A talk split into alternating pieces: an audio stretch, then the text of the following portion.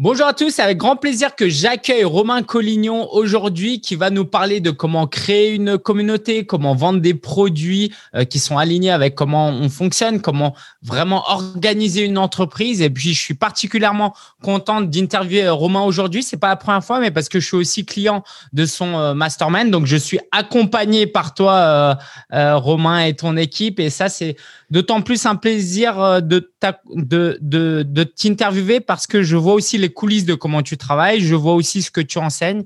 Et donc, euh, mon challenge purement égocentrique, c'est de faire de cette interview la meilleure interview pour les spectateurs. En tout cas, ceux qui ont déjà vu des interviews de, euh, toi, je veux que ce soit la, plus euh, percutante parce que je te connais pas à 360 degrés, mais au moins à 180 degrés et j'espère vraiment te donner le meilleur. Donc, Romain, rapidement, pour ceux qui nous connaissent, qui te connaissent pas, est-ce que tu veux bien te présenter et puis on rentre dans le vif du sujet? Ok, top Lingen. Euh, bah merci, pour ton accueil et, pour cette présentation. Euh, pour la présentation euh, rapide, depuis 2016, j'ai l'immense privilège de travailler avec des, entrepreneurs de l'industrie de l'infoprenariat. Euh, essentiellement euh, des, euh, des, entrepreneurs qui éditent des formations en ligne, qui sont coachs également. Et nous, on les accompagne notamment à, transformer la complexité de leur mindset, mais aussi de leur entreprise, hein, de, leur boîte, en des systèmes simples, tout simplement pour qu'ils puissent s'épanouir. Et, on le fait à travers deux programmes phares qui sont l'incubateur 56 et le mastermind 67 dont tu viens de parler. Waouh. Est-ce qu'on peut attaquer fort là tout de suite Est-ce que tu peux nous donner les valeurs de ton entreprise? Parce que je pense que ça va, ça va faire monter, tu vois, l'ambiance le, euh, et qu'on que les gens voient que oui, on va parler de petites tactiques euh, marketing, c'est important, mais euh, il y a quelque chose de, de plus grand derrière. Est-ce que tu veux nous parler un peu de ça? Parce que ça m'a beaucoup marqué les valeurs de ton entreprise. Ça marche. C'est vrai que j'en parle pas mal. Euh, et puis, euh, t'es chier quand même de faire ça parce qu'en direct, tu sais, les valeurs de l'entreprise, c'est le genre de truc, c'est comme les maths, faut jamais en faire en direct. Donc, il y, en a cinq. Euh, je, vais te les, je te les partager et peut-être euh, ouais, te donner un exemple autour de ça. Première valeur de, notre entreprise, euh, c'est le succès des, autres avant notre propre succès. Euh, c'est ce qui guide finalement énormément de nos actions. C'est que euh, quand on va être présenté dans une situation où, euh, par exemple, on, va mettre en avant peut-être le succès d'un client avant même le nôtre. Ce qui des fois en fait est un choix qui est pas forcément facile parce que sur le court terme on se dit tiens on va perdre on va perdre un client on va perdre quelque chose mais au final pour nous ça a toujours été la, meilleure façon de faire les choses dans une vision long terme du développement de l'entreprise donc toujours de mon côté par exemple mon équipe passera toujours avant moi et euh, pour notre équipe, nos clients passeront toujours avant, avant notre équipe. Donc ça, c'est la première euh, valeur qui guide euh, nos actions. Si tu veux me couper, t'hésites pas, je peux approfondir. mais ouais, non, mais je, je, je, me garde des trucs parce que si je, si je te coupe à chaque fois, je pense qu'on peut aller très loin. Moi, ce qui me marque, c'est une de tes valeurs, je la connais par cœur parce qu'elle m'a beaucoup marqué, c'est quand tu dis que la simplicité et l'extrême sophistication. Ouais, exactement. Alors ça, c'est c'est une valeur, euh, même une citation qui, euh, que j'emprunte à, à, Léonard de Vinci. Euh, puisque effectivement, nous, euh, on essaye toujours de simplifier. C'est même notre marque de fabrique. Hein, on simplifie la complexité des entrepreneurs, leur complexité à la fois dans leur tête. C'est très régulier qu'un entrepreneur se peut, peut se, se, créer des nœuds dans la tête. Donc nous, on a des, des systèmes et des, des, frameworks sur lesquels on fait travailler nos, nos, nos entrepreneurs euh, pour que ça soit beaucoup plus simple, pour qu'ils aient beaucoup plus de clarté. Mais en même temps, euh, qui dit simplicité ne dit pas quelque chose qui, euh, qui est bête ou facile à faire. Au contraire, ça demande une grande complexité, enfin une grande sophistication dans la façon dont on réfléchit pour créer de la simplicité. Et ça, ça c'est quelque chose qui guide tout chez nous. Ouais. Pourquoi c'est important justement? Pourquoi c'est aussi important pour toi au point de le mettre en, en valeur dans ton entreprise? Je pense que c'est. Euh, de toute façon, les valeurs cœur d'une entreprise souvent euh, découlent du, des valeurs du fondateur ou des cofondateurs au démarrage. Et c'est vrai qu'aujourd'hui, je pense que l'entreprise euh, euh qui a maintenant. Bon, la partie, on va dire la partie accompagnement des entrepreneurs, ça a 5 ans. mais l'entreprise existe depuis plus longtemps. Et c'est vraiment un prolongement de, de, qui je suis et de, et de ce, que, ce que je souhaite. Ma vie, elle est simple. Tu, tu, tu verrais mon bureau là d'ordinateur, il y a trois icônes dessus, c'est tout. Wow. D'accord? Et, et, en fait, c'est aussi, ma, je pense, voilà, c'est là où je, je, je tire beaucoup d'énergie, c'est dans la simplicité des choses. Euh, tu, tu, voilà, tout, tout, ce que je fais, ça, ça reste simple et puis euh, j'aime pas le bordel. Ouais, ouais. et, euh, et, ça, et, et, je pense que derrière ça, c'est juste une conservation d'énergie. Je pense que plus les choses sont simples autour de soi, plus finalement j'ai de l'énergie, nos clients ont de l'énergie pour justement mettre en place les choses qui sont importantes pour eux. Est-ce que du coup, ce que tu constates, parce que tu accompagnes beaucoup d'entrepreneurs, c'est que on a beaucoup de, de, talent, les entrepreneurs, beaucoup de potentiel, mais comme on part un peu dans tous les sens, bah, c'est pas focus et, du coup, on n'obtient pas les résultats qu'on mérite. Bah, c'est ça, surtout au démarrage, quand, quand, on se lance en tant qu'entrepreneur, on est souvent seul euh, à la barre euh, du bateau et euh, quand on est seul, on a nos ressources, tu vois, on, dort la nuit, on s'alimente, mais on a des ressources qui sont finies. C'est pas extensible. Des ressources en temps, des ressources en argent, en focus, ça c'est vraiment important. Et, euh, et, si on commence à dilapider son énergie dans plein de choses différentes, des offres différentes quand on est entrepreneur, euh, des avatars différents, des tunnels de vente différents, bah, au final, en fait, on n'avance pas grand-chose. C'est comme si on avançait plusieurs euh, pions sur l'échiquier. Euh, en même temps, on n'avance pas on n'avance pas assez vite. Donc, moi, le, le, concept de simplicité, je pense qu'il est clé quand on démarre son entreprise. Et finalement, c'est quelque chose qu'on doit garder tout au long de son entreprise, d'essayer de voir comment on peut simplifier, euh, optimiser, simplifier, puisque quand on arrive dans des étapes où on va euh, ce qu'on appelle scaler son entreprise, faire grossir tout ça, si c'est le bordel à la base, tu, tu scales la complexité aussi, et c'est là où ça s'écroule. Mmh, mmh, mmh. Et euh, du coup, comme je, vous le disais, je connais un peu comment euh, Romain fonctionne. Simplicité, ça peut paraître boring pour certaines personnes, mais en fait, euh, non. Toi, tu lances beaucoup de projets. Il y a plein de choses qui se qui se pla qui se passent. Il y a beaucoup d'innovation dans ce que tu fais, beaucoup de créativité, d'originalité, et justement que les gens partent pas avec cette idée de moi, je suis un zèbre, je suis un slasher. il faut absolument que je fasse plein de choses. Oui, c'est top, mais ça peut être compatible avec une certaine simplicité. Mmh. Oui, tout à fait. Dans la simplicité, tu peux avoir de la, la complexité. Enfin, dit comme ça, c'est bizarre, mais quand tu regardes par exemple les, programmes, on a énormément de choses dans nos programmes où moi aussi, je ne sais pas si je suis zèbre, mais en tous les cas, je, je suis un learner. J'adore apprendre énormément de choses et je me dis, tu vois, je, lis un bouquin par jour quasiment. Et du coup, je me dis, tout ce que j'apprends, si c'était pas mis dans une structure simple, ça serait juste de, bah, des idées qui viendraient, qui repartiraient, qui ne seraient pas exploitées. Ouais. Waouh, génial. Du coup, peut-être pas partager tes cinq valeurs clés, surtout si tu les connais pas forcément par cœur, mais peut-être une troisième pour nous mettre euh, en bouche. Ouais, une troisième, c'est vraiment une, notion d'énergie. Je pense que ça, c'est quelque chose que je vous invite vraiment à, à garder, c'est que chaque dans notre entreprise, chaque interaction que l'on a avec quelqu'un, que ce soit un collaborateur, que ce soit un client, un partenaire, doit nous laisser avec plus d'énergie à la fin de la conversation qu'au démarrage.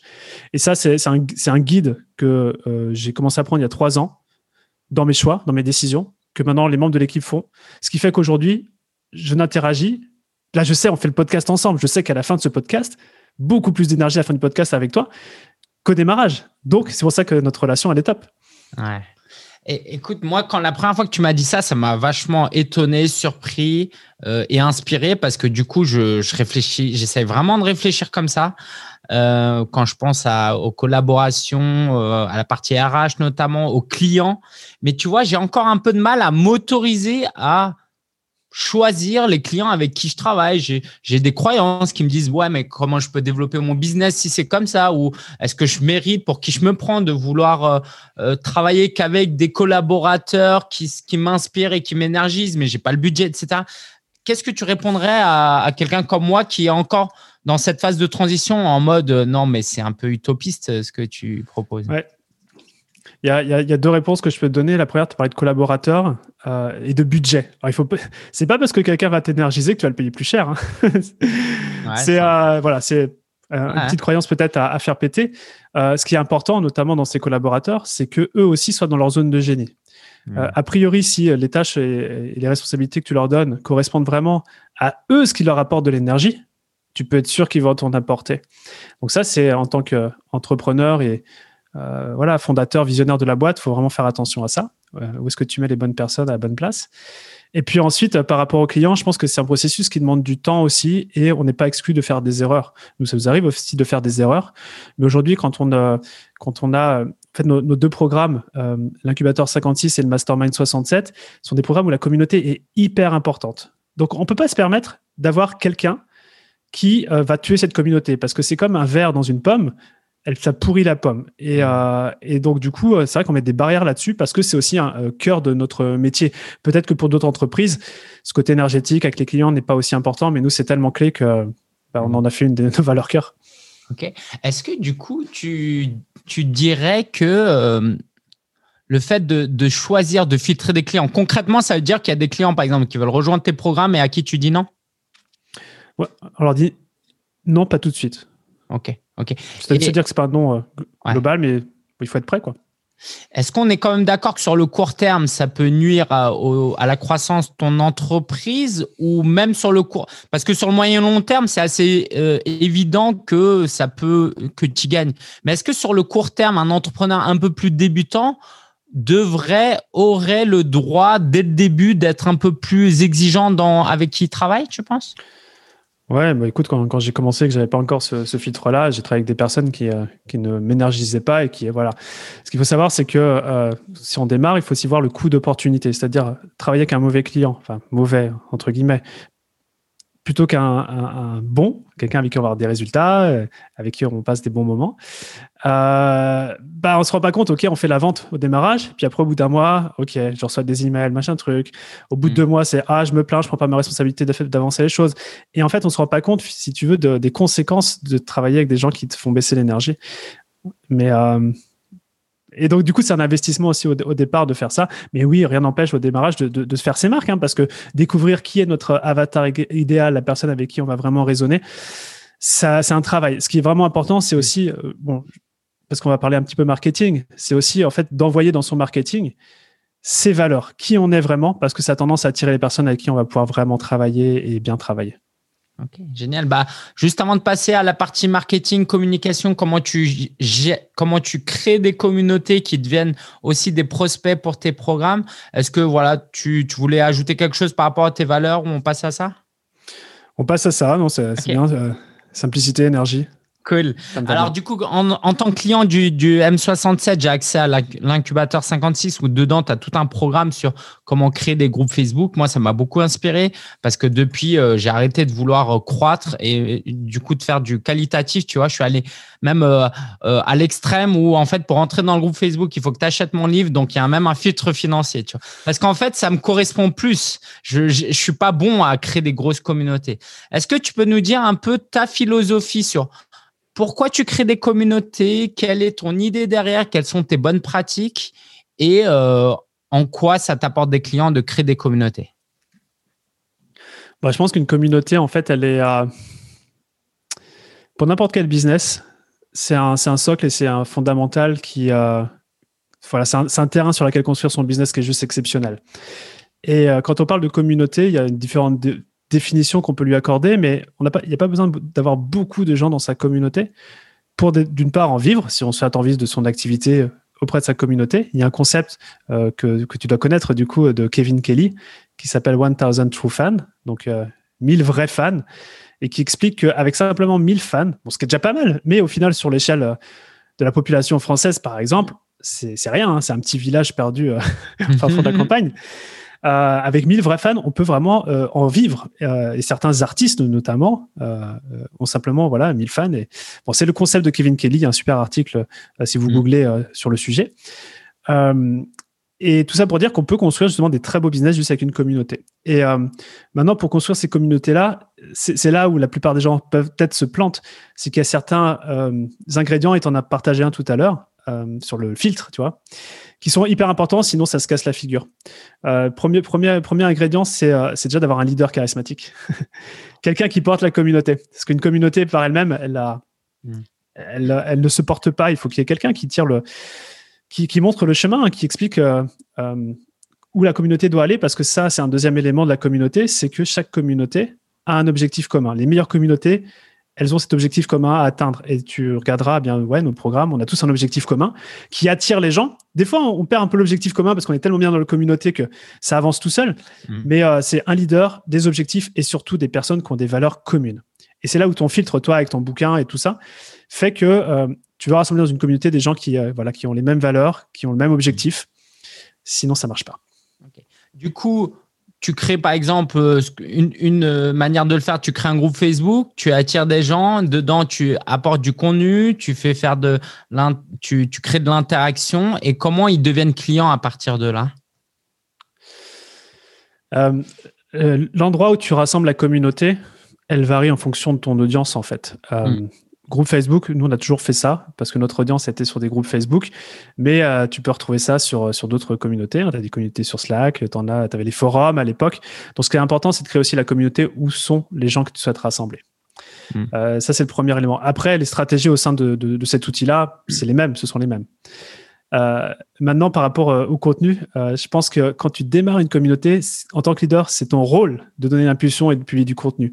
Hmm. Je sais que nous, notre le, le, groupe Facebook où nous avons notre communauté qui s'appelle Tunnel de vente, pendant peut-être un an, un an et demi, même, enfin, j'ai publié du contenu deux, trois fois par semaine dessus. Mais c'était une façon aussi de, de, rassembler la communauté, puisque une communauté, quand elle rentre dans cet endroit, euh, si elle n'a plus de raison de rester, elle part. C'est normal. Donc le contenu, c'était une chose. Et puis après, euh, euh, tu peux, et c'est là, c'est, là où tu passes à next step, c'est que cette communauté génère elle-même du contenu. Mmh, mmh, ok. Et, et, comment tu en fais des clients? Parce que ça reste quand même l'objectif en tant qu'entreprise Comment tu en fais des clients? Eh ben, tu leur proposes, tu leur proposes une offre.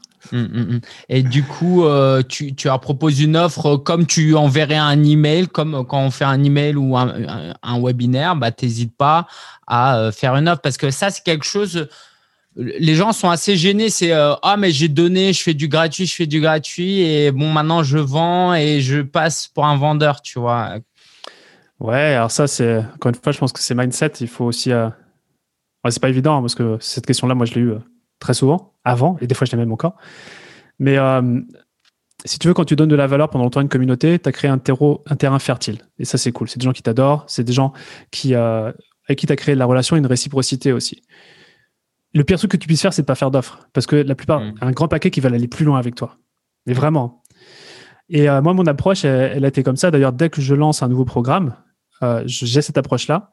C'est ce que j'appelle le lancement premier pas. C'est juste d'arriver avec une offre en tête mmh et de dire on en parle. Moi, je suis, je suis, euh, je suis pas un grand fan euh, des, des, sondages où on récupère, si tu veux, des. Ça marche, c'est ok. Mais moi, ce que je préfère, c'est une bonne conversation. Écoute, voici ce que j'ai pensé pour la suite. Qu'est-ce que tu en penses avec le tarif dedans? On ouvre, voilà, ce programme avec un groupe pionnier. Euh, et on se rappelle dans deux semaines pour confirmer si tu es là ou tu pas là. Pour te dire, juste avant ce podcast, donc là, on est en train d'ouvrir un nouveau programme encore plus avancé eh ben, j'ai eu, j'ai eu une personne au téléphone où j'ai présenté ça. Elle m'a dit ce qui, ce qui, ce qui était cool. Elle m'a dit aussi ce qui pourrait être amélioré. Et c'était parti. Hmm. Donc, euh, je pense qu'il faut pas avoir peur non plus du rejet. C'est même pas une question de rejet, mais c'est juste d'être OK. Voici ce que j'ai prévu pour, euh, pour cette communauté. Si tu as envie d'être là, c'est plus en mode proposition plutôt que de vendre. Hein. Hmm. Voici une proposition. Regarde ce truc trop cool qu'on va faire. Est-ce que tu vas être de la partie ou non? T'as pas d'ego là-dedans? Si la personne dit non, ça j'aime pas, ça je vois pas, ouais, non, non tu, tu mets pas trop d'ego là-dedans? Mmh, Non. Non. Après, euh, j'ai toujours des discussions avant de créer cette offre-là, quand même, en, informel. Et, euh, et après, je ne suis pas attaché émotionnellement. Tant que quelqu'un n'a pas payé, je ne suis pas attaché émotionnellement à ce qu'il va y avoir dedans. Euh, et ça, bon, après, c'est une question d'ego. Je, je, pense que je l'ai un petit peu développé, c'est que aujourd'hui, le, feedback constructif de nos clients, je le prends comme de la matière première pour améliorer les programmes. Donc pour moi, c'est toi, c'est dans un process ça.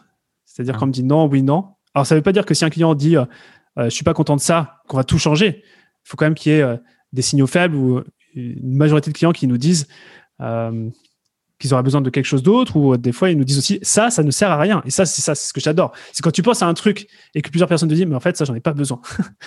tu fais, ah, trop bien, je vais pas passer euh, dix mois à créer du contenu que personne ne voulait en final. Ok, génial.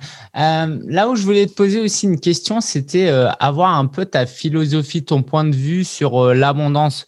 Je vois que dans, dans ce que tu fais, il y a, y a beaucoup ce côté don, mettre les autres en avant, que je retrouve chez très, très, très peu de gens. Tu vois, en, ce moment sur Instagram, ça fait des semaines ou des mois que tu fais ça. Tu mets en valeur tes clients, tu, tu fais leur promo, mais il n'y a pas ce côté, ce sont mes clients et j'aimerais vous les présenter, quoi. Et euh, ouais, pourquoi tu fais ça? Euh, C'est quoi? Est-ce que c'est juste une manipulation marketing? Qu'est-ce que tu fais? Pourquoi tu fais ça? Euh, ça, c'est juste un exemple. Hein, mais moi, ce que je veux te parler, c'est ton point de vue sur l'abondance, sur le mindset d'abondance. quoi. Ouais. pourquoi on fait ça? Bah, Déjà, ça nous fait plaisir, de base. ça, ça sera une première chose. deux, rappelle-toi notre première valeur cœur, c'est le succès des autres avant notre propre succès. Et ça, c'est un, un, critère qui fait qu'on mettra d'abord en avant nos clients avant de nous mettre en avant nous. Mm. Tout simplement. Donc, euh, si tu veux, si c'est guidé par cette euh, valeur-là, et oui, derrière, d'un point de vue stratégique, mettre en avant nos super clients, parce qu'on a vraiment des super clients, forcément, quand quelqu'un voit ça, il se dit Ah ouais, il y a un tel qui travaille avec Romain, il y a un tel qui travaille avec Romain, mais jamais on dit dans quel contexte ou comment. Mais euh, forcément, il y a des choses qui. C'est le karma, il y a des choses qui peuvent se passer derrière, mais si tu veux, c'est pas calculé, c'est pas contrôlé ni rien. C'est juste parce que ça nous fait vraiment plaisir. Il y a une métaphore que j'aime beaucoup, qui un jour m'a fait tilt c'est quand tu es une bougie et que tu éclaires, c'est pas en éclairant une autre bougie à côté de toi que tu vas perdre de, la lumière. c'est énorme. C'est énorme. Et euh, forcément, tu fréquentes beaucoup d'entrepreneurs. Tu vois, j'aimerais revenir un peu sur ce côté égo parce qu'en fait, c'est quelque chose qui, moi, m'interpelle, tu vois. Euh, c'est euh, un de tes clients qui lance un programme concurrent à toi et qui réussit autant que toi ou voire plus que toi, du moins financièrement. T'es es, bien? Bah oui, parce que c'est ma première valeur cœur. Ouais, c'est énorme. Bon, après, je, vais te dire un truc quand même, parce qu'il faut que je sois transparent. Quand, euh, parce que c'est vrai que dans nos programmes, on, forme euh, un certain nombre de personnes qui commencent à faire la même chose que nous. Et, c'est, et, là, tu vois, ça peut venir titiller un petit peu. Et en fait, ce qui se passe, c'est qu'il y a deux choses. C'est que d'une part, je sais que on a tellement un temps d'avance, on est tellement en innovation que si tu veux, c'est toujours un train de retard et c'est OK. Mais deux, euh, surtout, c'est que plus on fait ça, nous, on a cette mission aussi de professionnaliser l'industrie de l'infoprenariat. Donc pour moi, c'est bon signe qu'on est en voie sur notre mission. C'est-à-dire que quand euh, nos clients, parce que bon, des fois, ça peut être des clients qui reproduisent un, programme similaire, mais on a quasiment tous nos clients qui utilisent nos mêmes structures dont ils bénéficient dans le programme pour leur propre programme. Hmm. Et là, et, pour nous, ça, c'est un critère de succès de notre vision. C'est plus on a de personnes qui vont s'inspirer de ce que l'on fait en termes d'innovation, de structure, parce que le marché en a tellement besoin, plus je me dis, c'est bon, on est sur la bonne voie. Donc pour moi, c'est un critère de succès quand, quand on est copié, hmm. euh, mais plus en copier-créer, hein, c'est pas copier-coller, bien sûr, si on commence à prendre tous nos process, mais si on l'adapte et tu vois qu'on le fait avec sa propre voix, moi je suis 200% euh, aligné avec ça. Parce que bah, je pense que c'est le moment de faire une petite parenthèse sur ça, parce que de ce que je comprends, tu vois le big picture, tu vois plus grand, tu t'arrêtes pas à euh, tiens, on fait la course là, tu es, derrière moi, tu es devant moi. Non, tu regardes, moi, c'est la ligne d'arrivée que je vise. Euh, c'est quoi justement ta, grande vision, euh, ce à quoi tu aspires et ce que tu es en train de, faire sur l'info business justement? Il y a, vraiment ce côté d'avoir clairement identifié ma zone de génie qui est la, simplification, la structuration. Et deuxième zone de génie, c'est de réussir à attirer et rassembler des entrepreneurs vraiment géniaux et à les faire travailler dans, dans un cadre. Mmh. Donc, en fait, une fois que je suis, au clair que c'est ces deux trucs-là que je peux faire toute ma vie jusqu'à la fin de ma vie, ça a toujours apporté de l'énergie, c'est OK, comment je peux mettre notre entreprise au service de ça? Donc là, aujourd'hui, on a euh, dans, la vision, si on peut faire ça sur la, la planète entière, avec les entrepreneurs de la planète entière, c'est le summum, hmm. tu vois. Euh, mais ça sera possible que si nos process sont, sont, très simples et si on délivre de la valeur au client, sinon tu peux pas, tu peux pas y arriver. Hmm. Euh, mais euh, mais ouais, ce, qui, est, ce qui est sûr, c'est que du coup, par rapport à ta question initiale, cette vision-là de, de, professionnalisation de l'infoprenariat, voire même, je pense à certains termes, ce sera peut-être de l'entrepreneuriat sur certains aspects. Bah, quand je vois qu'un qu'un client ou un membre utilise euh, ce que l'on fait, je me dis, OK, on est sur la bonne voie. Wow, génial, génial. Euh, on a vu jusque-là comment euh, créer une communauté qui nous permet de pouvoir proposer des offres et créer un peu ces offres aussi par rapport aux besoins des clients. Est-ce que tu peux nous en dire un peu plus sur des bonnes pratiques, des tendances, des choses qui marchent sur quel type de produit lancer? Bah, Tu vois, nous, on a une audience de, de coach. Est-ce que tu as un modèle, tu as un template ou tu as des bonnes pratiques sur comment créer une, offre qui nous permette, nous, de nous épanouir et de vivre de notre activité et d'aider au mieux nos clients? Et je pense que c'est le genre de choses que tu enseignes notamment dans l'incubateur 56. Ouais, on, a, on a tout un module sur, qui s'appelle l'offre irrésistible. Donc, c'est comment packager son savoir dans, un, dans une offre qui euh, est irrésistible.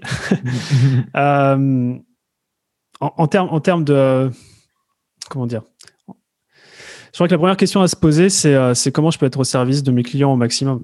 Tu mm. vois, c'est comment je peux résoudre leurs leur, problèmes. je sais que c'est bateau quand je dis ça, mais combien de fois on va packager des trucs et euh, finalement, tu n'as qu'un pelé et un tendu qui, euh, que ça intéresse. j'ai même eu, j'ai connu des gens qui ont même lancé une formation où il y a eu zéro vente Et parce qu'ils s'étaient engagés même à le faire, ils ont passé 12 mois à créer la formation. Mmh. Tu vois, moi, ça me fait mal au cœur quand je vois ça. Et, la meilleure façon vraiment, et, c'est là, et c'est là où je sais que c'est pas facile. Et peut-être c'est une question d'ego, peut-être c'est une, question de confiance en soi. Mais la meilleure façon de créer son offre, c'est de discuter avec potentiellement les clients avec qui on peut travailler. Mmh. Vraiment, vraiment, vraiment. Euh, pour te dire, là, donc, on va, on va lancer le, le, le, Network 78, donc le programme du dessus. Ça fait deux ans que j'ai déjà cette idée en tête. Ça fait deux ans que j'ai des conversations pour créer le truc. Et là, on est enfin prêt à le sortir. Ben, je peux te dire que c'est déjà calé. Et moi, je sais exactement où est-ce que je vais et tout ça. Les derniers appels que je fais, donc comme celui que j'ai fait avant ce podcast, c'est juste pour confirmer que je suis sur la bonne voie. Mm. Donc, euh, ouais, les conversations. Tu sais, conversation, conversion, il y a deux lettres de différence. Mm. C'est pas anodin. C'est énorme. Euh, qu'est-ce que tu fais durant ces conversations euh, avec les, prospects de manière un peu plus pratique sans rentrer forcément dans tout le détail? Ouais, qu'est-ce que, je fais? Bah encore une fois, ça c'est, aussi un module dans l'incubateur 56 qui s'appelle le lancement premier pas. Euh, mais la première chose à faire, c'est effectivement déjà de, lister toutes les, personnes qui potentiellement euh, pourraient être intéressées par ce programme. Donc ça, tu vois, c'est, c'est une liste de, prospects, on pourrait appeler ça comme ça. Ensuite, c'est de simplement sur une feuille A4 de lister quelle est l'offre, quelle est la promesse, où est-ce que je veux les emmener, qu'est-ce qu'il va y avoir dedans, est-ce que ça va être du contenu, est-ce que ça va être euh, des rencontres, voilà, tout ce qu'on pense. Hein. Et à partir de là, c'est juste d'envoyer un petit message à ce, à ce réseau-là en disant est-ce que tu es intéressé pour euh, truc, pour l'interrogation? Tu dis pas est-ce que tu es intéressé pour telle offre, tu n'en parles pas, mais est-ce que tu seras intéressé? Je sais pas, je veux perdre du poids. Euh, est-ce que tu seras intéressé pour, euh, pour retrouver la ligne d'ici cet été? Hmm. Voilà, la personne te dit oui, non. Si elle te dit oui, elle va forcément te poser une question derrière et tu lui dis bah, écoute, j'ai, je, je, lancer ce programme, de lancer un groupe pilote. si tu veux, je te, le, je te le présente pour voir si ça peut te, tu vois, aussi simple que ça. On est encore sur la simplicité. Alors, ce qui est sûr, c'est que c'est fait de manière chirurgicale au démarrage. Ce sont, ce sont des appels que tu fais, mais tu, tu reçois tellement de feedback. Et déjà, tu, tu te charges tellement en énergie quand tu as les gens qui te disent Ah, ça, ça c'est cool, ça, c'est ça, tu peux enlever. Je signe sur le truc, juste, t'es inarrêtable. La pire chose des, trucs à faire, c'est de packager un truc dans son garage, dans son coin et d'espérer en croisant les doigts que ça va marcher. Moi, je fais plus ça. J'ai fait, hein, mm. mais moi, je fais plus ça c'est énorme. Euh, ça m'a fait penser à quelque chose euh, quand tu disais que ça faisait deux ans que tu réfléchissais au Network, Network 78. Mm. Euh, comment tu fais pour ne pas confondre ambition et rapidité? Ou formuler autrement, comment tu fais pour être à la fois ambitieux et patient? Voilà j'ai l'impression que tu es très ambitieux et j'ai l'impression que tu es très patient en même temps. Tu vois, même euh, si on parle un peu des coulisses de comment moi je suis devenu client euh, de, du M67 depuis quelques mois, bah en fait, nous, ça fait deux, trois ans qu'on discute et euh, jamais il y a vraiment eu une impression de ta part de dire Lingen, on se fait un appel, euh, je vais te vendre un truc, euh, rejoins euh, le Liti et puis au Liti, je te matraque pour te faire acheter un truc. Donc en même temps, tu es très ambitieux et en même temps, j'ai l'impression que tu es très patient. Est-ce que tu as une autre un autre point de vue sur mon analyse, sur cette analyse? Et si c'est cette analyse, est-ce que tu veux bien nous expliquer un peu? Parce que c'est pas facile d'être ambitieux et patient en même temps. Ouais, alors c'est vrai qu'on est dans une culture du euh, aller très vite, toujours avoir tout tout de suite. Euh, peut-être quelques points de repère par rapport à ça. Euh, aujourd'hui, pour la boîte, j'ai une vision à 25 ans. C'est-à-dire que ce que je veux. Et, ça, quand je le dis, des fois, on me dit, mais t'es, taré et tout. et en même temps, je me dis, bah voilà, ça, c'est, mon image de l'entreprise. C'est ça l'image de ma vie à 25 ans. Alors, c'est très, très ambitieux. Mais en fait, la plupart des gens confondent ambition et, rapidité, comme tu le dis, c'est que pour moi, il n'y a pas de vision trop ambitieuse tu prends du Elon Musk, tu prends mm. euh, tous ces gars-là, c'est pas ambitieux. Enfin, c'est ambitieux. Par contre, ce sont les deadlines qui sont trop ambitieuses. Mm. Donc euh, voilà, moi je pense qu'il n'y a jamais d'objectifs qui sont trop ambitieux, il n'y a que des deadlines qui sont trop ambitieuses. Donc ça, c'est une première chose, prendre son temps. Comment tu fais pour, euh, pour savoir si, pour, par exemple, le Network 78, pourquoi tu le lances maintenant et pas il y a 6 mois et pas il y a 12 mois et pourquoi pas dans 6 mois, pourquoi tu le lances maintenant? Ouais, bah en fait, pourquoi pas avant? Parce qu'on n'était pas prêt à accueillir accueillir un nouveau groupe parce qu'on a, encore une fois, le succès de nos clients avant notre propre succès. Donc, euh, on arrive beaucoup de choses à se focaliser sur nos deux programmes euh, qui aujourd'hui fonctionnent très bien. Et, et aujourd'hui, si tu veux, on a la structure, les process, les équipes en place pour nous permettre d'ouvrir un troisième programme. Euh, la pire des choses qui aurait pu être faite, c'est d'ouvrir ce troisième programme avant d'être la dernière. C'était encore trop juste, tu vois. Mm. Même il y a encore six mois, c'était trop juste. Mais maintenant, maintenant, c'est, je suis serein, je suis calé pour pour ça, parce que l'idée de, de, de développer son business, c'est aussi de. Moi, je pars du principe qu'on développe son activité et aussi on développe sa qualité de vie perso. Donc, c'est hors de question pour moi de base de créer mm. un truc où je sais que je vais être dans la, la roue du hamster. Euh, euh, bah, tu vois, on est tous les on est tous les deux papas. Euh, on a envie de passer du temps en famille, c'est hyper important pour nous. Donc, euh, je vais passer ça avant. Euh, par contre, on fait avancer les choses. On fait avancer les choses parce qu'on sait que dans cette vision-là, ça arrivera un jour pour te dire le logo. le logo, il est, prêt depuis deux ans. Hein. ah ouais? Ouais, ouais. Donc, euh, bon, c'est juste une petite anecdote. mais ça, c'est un premier élément de, réponse. Et puis, par rapport à notre relation, par exemple, Lingen, je sais repérer qui avec qui on va pouvoir travailler dans le futur directement. Je sais. Et je sais aussi que je ne suis pas pressé. C'est-à-dire que quand la, quand, le, quand la personne elle est prête, on est là pour l'accueillir, très clairement. Mais euh, j'ai jamais pressé quelqu'un pour, euh, pour entrer dans un programme parce que si c'est pas le bon moment pour lui, en fait, ça sert à rien. Mmh. Ouais, c'est énorme. Euh, est-ce que tu veux nous parler un peu de, euh, on en parlait en off, est-ce que c'était une question que je pouvais te poser? Tu as aussi un mindset assez différent de la plupart des, des gourous, des entrepreneurs, des, mentors, qui est que tu n'as pas forcément besoin d'avoir euh, d'avoir atteint un, niveau X pour accompagner les clients qui sont en dessous de toi. Tu es OK pour accompagner des gens qui ont le même niveau que toi. C'est ce que je comprends à travers notamment le, le, le mastermind, le network. T'es pas, tu ne te vois pas comme le gourou qui est au-dessus et OK, maintenant je peux prendre des élèves. quoi. Tu peux nous partager ton point de vue sur euh, ça? Ouais. Euh, j'ai deux éléments de réponse. Euh, le premier, c'est quand on parle de gourou, je ne me considère pas comme un gourou, mais je me considère vraiment comme un facilitateur. Dans, la position, c'est-à-dire que je ne me positionne pas au centre ou devant, ou plutôt, mais vraiment comme quelqu'un qui va faciliter, coordonner les échanges. Euh, ce qui fait que je n'ai pas besoin d'avoir déjà fait le chemin pour apporter de la valeur de cette manière. Quand je, discute et on a, plein de membres qui ont des chiffres d'affaires beaucoup plus élevés que le nôtre, et je suis complètement OK avec ça, mon ego, il s'en fout. Pourquoi? Parce que eux voient la valeur de travailler avec nous, qui sont la, euh, la simplicité, la structuration et le réseau. Et donc, euh, à partir, c'est comme un poisson, tu lui demandes à quoi ça ressemble l'eau, il n'en sait rien le poisson parce qu'il vit dedans. Donc moi, j'ai compris que les, ce que les entrepreneurs voyaient de, de, bien chez moi, c'est ce qu'ils venaient rechercher. Et donc c'est pour ça que je suis complètement aligné. Si tu veux, c'est pas une, question de j'ai déjà fait le chemin avant vous en mode mentor. Jamais je prends le rôle de mentor. Le mentor, il a déjà fait le chemin, il t'explique. Mm mais plutôt le gars du facilitateur, le gars qui est à côté de toi, avec qui on va faire le chemin ensemble. Et, euh, deuxième élément de réponse, c'est que quand on me pose la question, ça m'arrive souvent qu'on me la pose, hein, t'es pas le premier, mais euh, je, prends toujours cette, euh, cet exemple de Phil Jackson, qui était l'entraîneur des, des, Chicago Bulls à l'époque de Jordan. Hmm. Bah, ce gars-là, il, il a jamais gagné la NBA, enfin, il me semble pas, avant de la gagner quatre ou cinq fois avec les Bulls. Mais parce que sa zone de génie était de rassembler des super équipes, de faire travailler des, super joueurs ensemble. Et c'était ça sa zone de génie. C'est énorme, c'est énorme. Euh, je, continue à te poser cette question. Ouais, juste Lingen, qu'est-ce qui a été le plus utile pour toi, peut-être jusqu'à jusqu'à présent?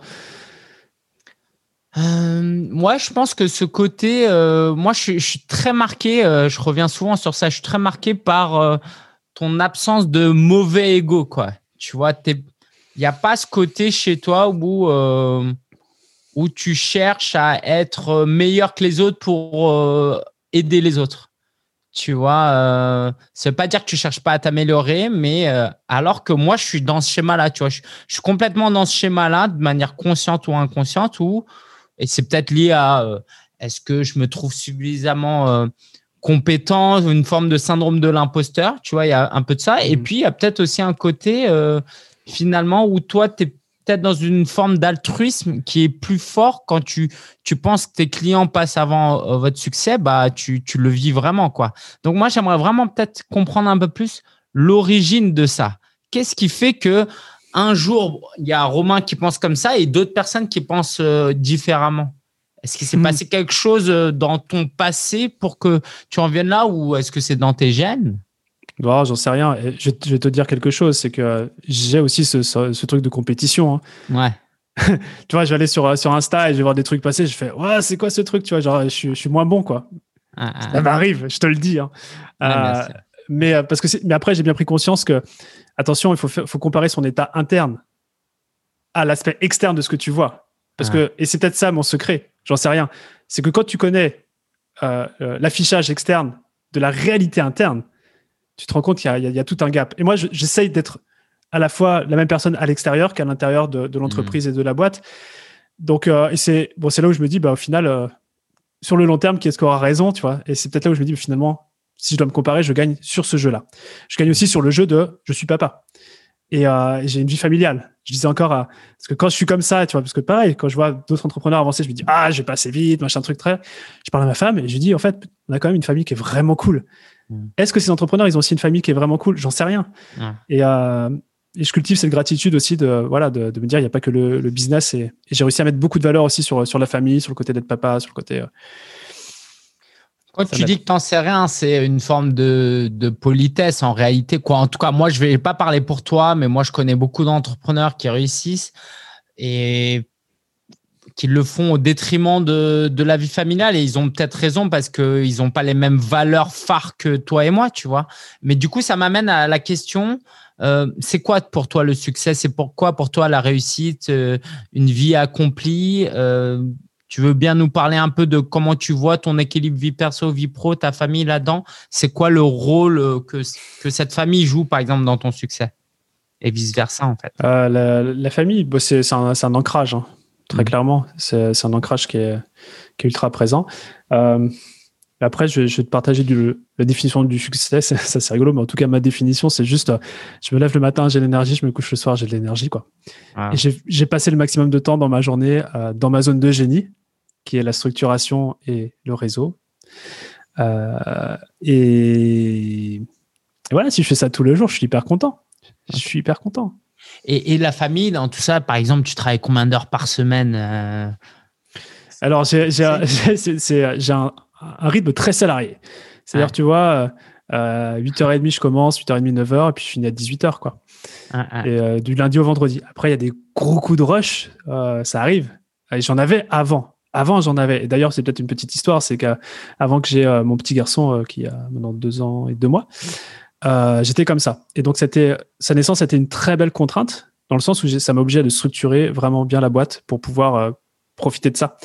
Parce que je pense que s'il n'était pas arrivé, je serais encore en mode pompier, tu vois, en mode. ok, ok, c'est un effet partout. Je sais pas comment toi ça s'est passé de, ton côté, hein, ah si ça a eu le même impact. Bah moi, euh, bah, vu que j'ai un peu de recul, tu vois, euh, sur euh, les choses et que je, je, me forme et je suis pas mal accompagné, moi, pendant que ma femme était enceinte, déjà, je préparais les choses et j'ai structuré les choses. Tout est loin d'être parfait, mais oui, c'est sûr, quand j'étais célibataire en plus et sans enfant, là, y avait, ça, ça, partait dans tous les sens. Est-ce que tu veux nous parler un peu maintenant de, bon, OK, on a créé une communauté, on a des clients, les choses se passent plutôt bien. C'est quoi la suite pour un entrepreneur euh, pour passer notamment de 6 à 7 chiffres euh, Dans le Mastermind 67, tu as ce fameux schéma où tu as des différents paliers. Alors, sans forcément rentrer dans le détail de tous les paliers, est-ce que tu veux quand même nous donner une vision globale de, OK, admettons, j'ai atteint les 100K à l'année, je dois faire attention à quoi maintenant? Euh, le, premier départ, en fait, le, 100K, c'est euh, en France en tout cas, c'est euh, c'est une marque où l'entrepreneur doit changer de peau, il doit muter. C'est-à-dire qu'on peut arriver à 100K tout seul, tu vois, avec sa hache, son couteau mhm. entre les dents. Mais généralement, ce qui se passe, c'est que y y a, certains entrepreneurs s'arrêtent là parce que s'ils continuent à faire la même chose pour développer leur chiffre d'affaires, en fait, ça va être le burn-out assuré. Mhm. Ils vont exploser en vol. Et, euh, et c'est là où il y a finalement un premier mindset à se dire, OK, c'est le moment où je ne fais plus les choses tout seul. Donc, de toute façon, tous les paliers de développement de chiffre d'affaires commencent d'abord dans la tête.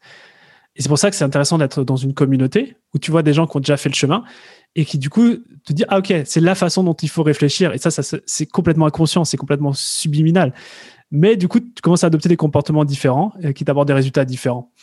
Euh, donc ouais, ouais le, premier palier, c'est vraiment ça, c'est de s'entourer en fait.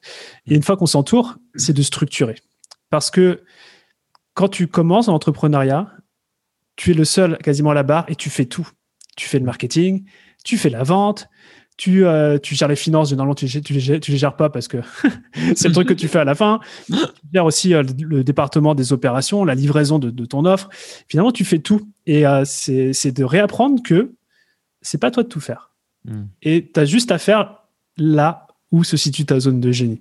Hmm. J'en ai parlé pas mal de fois dans le, dans le podcast, mais et, et, tu vois, c'est un côté mindset, c'est un côté ego aussi. C'est de dire, OK, je peux avoir des gens dans mon équipe qui sont meilleurs que moi. Bah oui, il faut des gens dans ton équipe qui sont meilleurs que toi sur certains aspects. Sinon, tu leur feras pas confiance. Euh, sinon, tu seras pas satisfait. Moi, j'ai une chance énorme. En tout cas, une chance, j'en sais rien parce que c'est, euh, on fait en sorte d'avoir des collaborateurs qui sont excellents, mais vraiment dans leur zone de génie dans les différents postes de la boîte. Ce qui fait que, bah, c'est, euh, voilà, le côté, le côté recrutement, le côté processus de, de comment fonctionne l'entreprise, c'est vraiment des clés quand on a dépassé les, les 100 000 euros de chiffre d'affaires annuel. Tu en parlais tout à l'heure de la croyance que je pouvais avoir, qu'on pouvait avoir sur euh, euh, avoir une équipe énergisante, c'est forcément coûteux. Il euh, y, a, y, a, forcément cette idée de ouais mais j'ai pas l'argent, j'ai pas encore le budget. comment je fais pour recruter des A-players, des gens qui sont dans leur zone de génie Est-ce qu'il faut être millionnaire pour commencer à, à, à avoir ça? C'est comment toi tu as procédé pour t'entourer de A-players, de gens qui sont excellents euh, et quels conseils tu donnerais pour commencer à construire cette équipe? Tu sais, tu as des entreprises qui ont envie de régler le problème, c'est en levant des fonds. C'est pour ça qu'ils font ça. Bon, dans l'infoprenariat, on ne vient pas de cette culture-là, même si je pense que dans quelques années, euh, c'est, ça, va s'instaurer. Euh, mais la première chose à faire, en fait, c'est toujours une histoire de générer du cash pour sa boîte. C'est-à-dire que c'est une question d'énergie. Plus tu génères du cash, plus tu as de l'énergie, plus tu peux recruter. Et donc, quand tu es dans cette phase-là où tu te dis, OK, je peux pas recruter parce que j'ai pas les fonds, le seul recrutement que tu dois faire, c'est quelqu'un qui va t'enlever de tes tâches, tes zones d'incompétence, les trucs qui te drainent en énergie, et tes zones de compétences, les trucs que tu sais faire, mais tu n'es pas passionné par ça. Rien qu'en déléguant ça, en fait, tu n'imagines même pas le nombre d'heures que tu passes à faire ces conneries-là.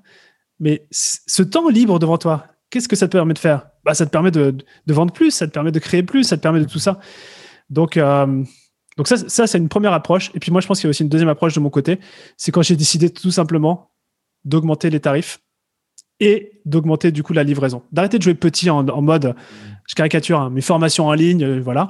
Dès que j'ai commencé à vraiment créer des, des, des, systèmes de type mastermind en mode, OK, il y a le contenu qui est toujours là, mais il y a aussi le coaching qui est présent, il y a aussi la communauté qui est là, on fait des événements, forcément la valeur a augmenté.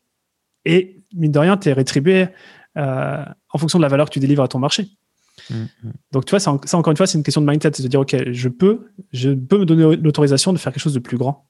Mm, Est-ce que, euh, tu vois, tu parlais tout à l'heure de, finances qu'on néglige. Euh, moi, par exemple, ça a été un gros challenge pour moi en 2020, le, les marges. Je suis rentré dans ce mindset où je veux faire du qualitatif.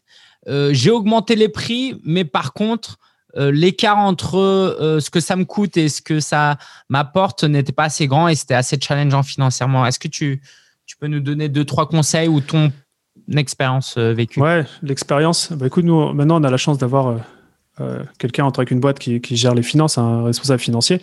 C'est une des étapes qui arrive à un certain moment parce que c'est vraiment une question importante. Hein. Gérer les finances pour la, pour la, la croissance de la boîte. L'expérience me, me dit que dans tous les cas, nous, ce qu'on a constaté, c'est que les marges, plus on augmente le chiffre d'affaires, plus elles ont diminué. Donc, c'est vrai que dans l'info, et il faut juste accepter ça. Hmm. Mais en même temps, quand tu quand as une marge de 50-60% euh, sur un petit gâteau, tu vois, bon, euh, bah souvent, c'est ce qu'on peut avoir. Hein. Même des fois, tu as des marges à 70-80% dans l'infoprenariat quand tu démarres. Hmm. Mais plus le gâteau, le gâteau fait x10, tu n'as plus que 20% de marge, ah, c'est quand même beaucoup mieux que ce que tu avais avant. Donc, il faut pas non plus rester. Euh, la marge est hyper importante. Euh, mais nous aussi, ça nous arrive d'avoir des mois où on est, on est, on est en dessous, on ne fait pas de bénéfice. Mais parce qu'on voit aussi cette vision-là sur l'année. On, connaît exactement qu'est-ce qui va se passer à quel moment dans l'année. Truc que tu n'as pas forcément quand tu démarres ta boîte, tu n'as pas cette, ce recul. Donc, euh, je sais que quand on a des mois dans le rouge, parce que voilà, on a, on a du fonctionnement, on a des coûts continus, on sait aussi que c'est rattrapé à tel moment. Donc, Et au final, en fait, c'est parce que nous, on a été un peu euh, habitué au modèle infopreneurial, mais une entreprise, elle vit ça en fait. Une vraie entreprise, c'est son quotidien, c'est la vie en fait. Ah ouais, tes entreprises, elles ont juste un mois euh, pour, euh, pour payer les employés le mois suivant. Hein. Ouais, ok. là où j'aimerais euh, une image que tu nous as partagée une fois en workshop qui m'a beaucoup euh, frappé parce qu'elle est très visuelle, je suis très visuel. Euh, tu disais que non seulement tu recrutais des, des personnes expertes, mais même des personnes meilleures que toi dans leur domaine d'expertise, mhm. et que du coup, comme ça, toi, tu pouvais être bercé par ton équipe. Mhm. C'est ça, hein je me trompe pas, tu as bien partagé ça. Est-ce que tu veux nous en dire un peu plus? Parce que ça, c'est un truc que j'ai jamais entendu. Comment ça, je crée une entreprise? C'est pour être le leader charismatique qui euh, domine et qui donne la direction, qui fait tout. C'est pas pour être bercé par euh, une équipe. Ça, c'est une image de, de bisounours. Non, ça marche pas comme ça. Je sais pas. Alors, il y a des choses quand même que tu dis qui sont vraies. Moi, à mon sens, c'est que quand tu es entrepreneur visionnaire, tu es là pour donner l'impulsion, montrer où est-ce qu'on va. Euh, et euh, ouais, il l'énergie au, groupe. Par contre, dans l'opérationnel, au jour le jour, euh, ce n'est pas mon rôle. Si je fais ça, euh, je perds de l'énergie pour justement créer des idées, hmm. développer l'entreprise, la vision. Et donc moi, ce que j'adore, et, c'est pour ça qu'on travaille avec l'équipe, on les éduque là-dessus, on a des process là-dessus. C'est quand j'arrive par exemple sur un. ce matin, on avait notre notre notre meeting mensuel avec euh, l'équipe marketing pour, pour dérouler tout ce qui va se passer dans les trois mois qui arrivent. Ah bah, j'ai posé mes fesses et c'est juste tellement agréable. Par contre, je donne des inputs et tout ça, mais euh, l'ordre du jour a été fait avant que j'arrive, euh, ce genre de ce genre de choses. Ce qui me permet moi d'être, bah, encore une fois, valeur cœur, c'est à la fin d'une interaction plus d'énergie. Donc je veux qu'à la fin d'un meeting qu'on a en équipe, tout le monde ait plus d'énergie qu'au démarrage. Ça, c'est énorme. Et, moi, en fait, euh, depuis que tu as partagé aussi cette image, moi, je veux vraiment tendre sur ça parce qu'à un moment donné, euh, je crois que c'est toi aussi qui, qui, partageais ça. Et euh, c'est la croissance de l'entreprise, elle va plus dépendre de, de, tes muscles à toi, de toute façon. Donc, ça sert à rien d'essayer de courir plus vite. À un moment donné, tu peux pas courir en dessous des 9 secondes, quoi. Euh, est-ce que tu veux nous, partager ça, cette idée qu'en fait, c'est ton entreprise, c'est ton équipe qui, vraiment drive, euh, euh, qui fait avancer? Toi, tu es, visionnaire. comment tu, interagis avec ton. Quoi, imagine, si on pouvait vous filmer au quotidien, ça ressemblerait à quoi ton quotidien? Où toi tu travailles dans ta zone de génie, ton équipe dans leur zone de génie? Mmh tu veux mon quotidien d'aujourd'hui, par exemple? Vas-y, vas-y, let's go, avec plaisir. Comme ça. Alors, c'est mon quotidien, c'est pas le même quotidien que l'équipe. Ouais. Mais bon, au moins, tu auras, mon quotidien. Ouais. Est-ce que euh, c'est le même quotidien tous les jours? Pas forcément non, plus. Hein. Non, non, bah, vas-y, le quotidien d'aujourd'hui alors. ben, d'aujourd'hui, je vais le faire, mais si tu veux, moi j'ai trois types de journées. Euh, j'ai des journées qui s'appellent les free days. Les free days, c'est des journées libres. Donc là, zéro travail. Souvent, c'est le, le week-end. C'est important de se ressourcer en tant qu'entrepreneur. Puis après, dans la semaine, j'ai deux types de journées. Il y en a un qui s'appelle les focus days. Et focus days, c'est des, des journées ou des moments de journée où l'équipe ne me ne m'interpelle pas parce que c'est là où je vais créer, c'est là où je vais faire de la mind map pour des contenus, c'est là où je vais euh, délivrer un workshop par exemple, c'est là où je vais être en séminaire, c'est là où c'est tout, toutes ces actions, je suis dans ma zone de génie et où je remplis mes, mes responsabilités de visionnaire. Et après, j'ai deux autres journées qui s'appellent des buffer days. En anglais, buffer, c'est zone tampon. C'est là où on package toutes les réunions d'équipe. Euh, c'est là où euh, j'ai des créneaux et l'équipe peut me réserver une demi-heure pour résoudre un problème particulier. Mais ils savent que c'est à ce moment-là qu'on va discuter. Donc ils savent qu'ils sont toujours à deux jours euh, maximum de pouvoir avoir un échange avec moi quand c'est nécessaire. sinon, de toute façon, on fait les choses de manière asynchrone. On s'envoie un paquet de Loom. Moi, Loom, je sais pas combien j'en fais par jour. Tu vois, ces petites vidéos où tu enregistres le truc. Non, mais justement, dis-moi, t'en fais combien par jour en moyenne? Ah, faudrait que je regarde, mais peut-être aujourd'hui, j'ai dû en faire entre 15 et 20. mais c'est des fois, c'est sur des trucs, genre, tu vois, là, on, a un événement qui s'appelle le Liti, euh, qui va, qui, est dans trois semaines. Donc là, on est en train de finaliser le design de la page, tout ça. Bon, bah, il y a le designer qui nous a, qui, a envoyé la maquette. bah, j'ai fait un loom en l'expliquant tac, tac, tac, tac, tac, tac, tac. C'est renvoyé, lui de manière asynchrone. Voilà. C'est rien qu'on fasse une réunion pour ça, si tu veux. Euh, mais euh, ouais, donc ça, j'en fais un paquet. Et aujourd'hui, qu'est-ce que qu'est-ce que j'ai fait? Écoute, ce matin, je me suis, j'ai de la chance parce que mon petit garçon était euh, chez chez, sa, ses grands-parents, donc j'ai pu me lever tôt. J'ai commencé, euh, j'ai finalisé l'offre sur un Google Doc du Network 78. Voilà, juste parce que je savais que j'allais le présenter aujourd'hui. Ouais. après, j'ai eu notre meeting mensuel avec l'équipe marketing. j'ai contacté des speakers pour le litique que que j'avais jamais contacté, que je connaissais pas. j'ai mangé, un call de, j'ai participé à un call de recrutement. C'est pas moi qui l'ai animé, mais pour un poste stratégique pour la boîte. Et après, j'ai fait un call de vente. Après, j'ai fait le podcast avec toi. Et puis, parce que je ferai encore pour la suite. Mais Donc, c'est un buffer day aujourd'hui? aujourd'hui, c'est un buffer parce qu'il y a de l'équipe. Ouais. Ouais, ouais. Ok, ok. Et euh, le, le dernier focus day que tu as fait, ça ressemblait à quoi?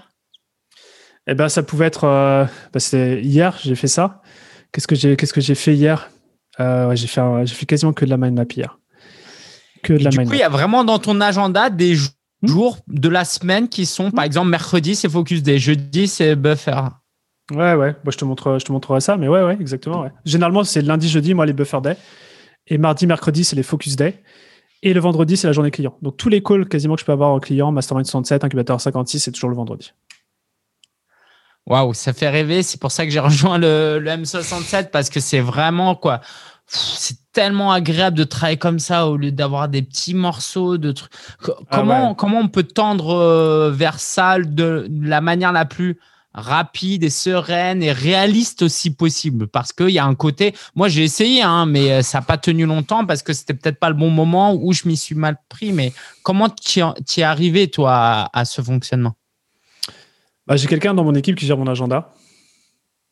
Euh, je pense que la, clé, j'ai vraiment vu la différence, c'est qu'on a vraiment maîtrisé l'agenda Google Agenda en fait. Tout est dans des, tout est dans des cadences, c'est-à-dire que tu vois. euh, alors, la première chose, je pense, c'est que on fait toujours les mêmes choses.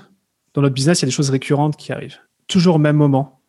Par exemple, le, le call d'équipe, 10h30 le lundi, tous les lundis. Euh, nos, nos meetings avec les coachs, c'est tous les lundis à 15h, une fois par mois. Tu vois, donc on a, on a, on a, on instaure des rituels. Et, euh, et donc, s'il n'y a pas de changement de dernière minute, ça sera à ce moment-là. Toujours, toujours. Et, euh, et là, on a des, des agendas qui sont jusqu'à euh, dans 18 mois. Ça veut pas dire. Ouais, non, mais c'est récurrent dans le Google Agenda. Ça veut pas dire que on va pas changer des choses. Certainement, on en changera. Mais on a une tâche, par exemple, tous les trois mois, il y a quelqu'un dans l'équipe qui vérifie tout l'agenda de Romain. Et quand il voit des conflits d'agenda, il m'envoie juste une tâche pour me dire là, il y a conflit, il y a conflit. Je te propose de, déplacer ça là, ça là, ça là. Est-ce que tu valides ou tu valides pas? Et euh, en fonction si je valide oui ou soit bien. je modifie vite fait. Mais en Ah, fait, tellement envie Miguel, je te vois sourire, mais l'idée, l'idée, c'est juste que, en tant que visionnaire, tu n'es plus à penser à ça. Et surtout, c'est que, bon, je sais que tu bosses avec, euh, avec, Mari- avec Marielle, euh, Marélie euh, voilà. Marily. et Marily, euh, toi, c'est cette personne qui fait, qui va faire ça, qui fait ça pour toi. hein. Ah ouais, c'est génial. Forcément, les gens, ou en tout cas, moi, je suis curieux euh, de comment est composée ton équipe, euh, sans entrer exactement dans combien de personnes qui fait quoi, mais à peu près euh, comment ça se passe, comment tu, c'est quoi les départements et à combien de personnes et comment tu cons- construis tout ça? Là, je crois qu'on est 12. J'ai plus trop le, chiffre en tête, mais quasiment que des personnes qui sont à, temps partiel hein, sur, la boîte. Sachant que aujourd'hui, euh, on a euh, dans l'orga- alors c'est un organigramme, euh, on pourrait appeler ça comme ça, mais il y a donc moi en tant que visionnaire, il y a l'intégrateur qui est, qui est le rôle de, de, Marie-Lie pour toi. Puis après, dans chaque département, on a des différentes personnes pour le copywriting, pour les réseaux sociaux, pour de manière ponctuelle la vidéo, le design. Donc ça, c'est pas des gens avec qui on bosse tout le temps, tout le temps, tous les mois, mais des gens qui voilà, qui on peut les déclencher dès qu'on a besoin. Euh, on a euh, deux coachs, on a quelqu'un en finance, on a quelqu'un qui euh, nous assiste aussi administrativement, pardon. Et ouais, c'est une équipe qui est relativement petite, mais qui est du coup bien structurée. Donc, Et c'est un désir, c'est une volonté de ne pas avoir de personnes à temps plein, par exemple? Si, là, on, a- on avait trois, euh, trois personnes à temps plein. Là, on- du coup, on va passer à, à deux. Euh, mais euh, si, si, si, si, bien sûr. Euh, après, ça dépend aussi des, des envies de chacun. hein. Tu sais, tu as, des collaborateurs qui, un 15h, 20h par semaine, c'est juste génial pour eux parce qu'ils ont besoin d'autres choses, ils ont d'autres clients. Nous, on est hyper open, là, open là-dessus. hein. Ok. Et puis, ça coûte hein, en France, des salariés temps plein. Ouais, ouais. Euh, Est-ce qu'il y a peut-être une dernière chose à savoir? Alors, il y a 10 000 choses à savoir, hein, mais qu'est-ce que tu pourrais nous dire encore euh, Pense à, ce, coach qui a atteint les 100K. C'est quoi la suite? Donc, bien s'entourer, euh, s'organiser. Est-ce qu'il y a autre chose? Bah, moi, je pense que c'est. si on revient avec ce- cet aspect de communauté, c'est être dans une communauté qui a, qui a le même objectif et les mêmes valeurs. Parce que la pire des choses qui puisse arriver, pour n'importe quel entrepreneur, peu importe le niveau, mais surtout quand tu démarres, c'est d'être isolé. Hmm. c'est d'être seul, dans son coin. C'est souvent c'est la pire chose parce qu'on se monte la tête. alors que si on a le bon réseau, tu vois, les gens qui te, qui te suivent, Lingen, et ils savent que tu as aussi d'autres membres. S'ils peuvent rentrer dans une de tes communautés, c'est juste génial parce qu'ils ont. C'est pour moi, c'est le, les, les, fondamentaux pour pouvoir. En fait, le, l'entrepreneur successful tout seul, ça n'existe pas. C'est un mythe. Ça n'existe pas. Ils ont tous eu des, des, de bons mentors, des bons, euh, des bons collègues, des bons euh, partenaires. Donc, euh, je pense que c'est ça. Hein, c'est juste d'aller dans une communauté. Quoi. Ok, génial. Romain, est-ce que tu veux nous parler de, de voilà les gens qui, qui, veulent aller plus loin avec toi, qui s'intéressent à ce que tu fais, ton message leur part, qu'est-ce que tu proposes, comment ils peuvent aller plus loin avec toi? Peut-être deux choses. Il y, a un truc qui va arriver. Je sais pas si je t'en ai déjà parlé, mais on va lancer prochainement un podcast euh, qui s'appelle Structure, qui va s'appeler Structure. Donc, qui va parler de structuration de, de boîte. Donc, il n'est pas encore sorti, mais peut-être qu'elle quand vous écouterez ce podcast, euh, vous pourrez le trouver. Et puis, euh, bah, la deuxième chose, c'est tout simplement peut-être d'aller sur le site romaincollignon.com où on a la description des programmes, on a, on a des, on a des, on a un blog, on a une vidéo YouTube, on a l'Insta, enfin tout ce qu'il faut, quoi. Toute la panoplie du, du bon entrepreneur en ligne génial. On mettra le lien en, dessous de, de, l'épisode. Euh, Romain, euh, je te laisse euh, le mot de la fin. Qu'est-ce que tu aimerais nous partager? Est-ce qu'il y a un truc qui tient à cœur et que tu as l'opportunité de partager encore? Ce qui me tient à cœur, c'est qu'on vient encore de passer quasiment une heure ensemble et j'ai énormément d'énergie. Ce qui me fait dire qu'encore une fois, Lingen, quand on passe du temps avec toi, on en ressort plein d'énergie. Donc voilà, moi, c'est c'est juste génial. Merci beaucoup, c'est réciproque. Romain, merci pour tout ce que tu fais. Euh, j'ai hâte vraiment de démarrer le M67 avec, euh, avec toi, avec les, les membres euh, qui participent. En fait, ça n'a même pas encore commencé, mais on est déjà en train de travailler en off avec certains membres. Il y a même Marélie qui a un petit mastermind informel avec d'autres membres du, du groupe. Donc, c'est vraiment génial. Merci pour tout ce que tu fais, pour l'exemple et le modèle que, que ton, toi et ton entraire ton entreprise incarnée aussi. Et bah, du coup, bah, allez découvrir Romain si vous voulez en savoir plus. En tout cas, je suis très content d'avoir fait cette interview avec toi et moi aussi, je suis beaucoup plus énergisé. Donc, merci beaucoup, Romain, et à très bientôt. À très bientôt, Lingen. Ciao.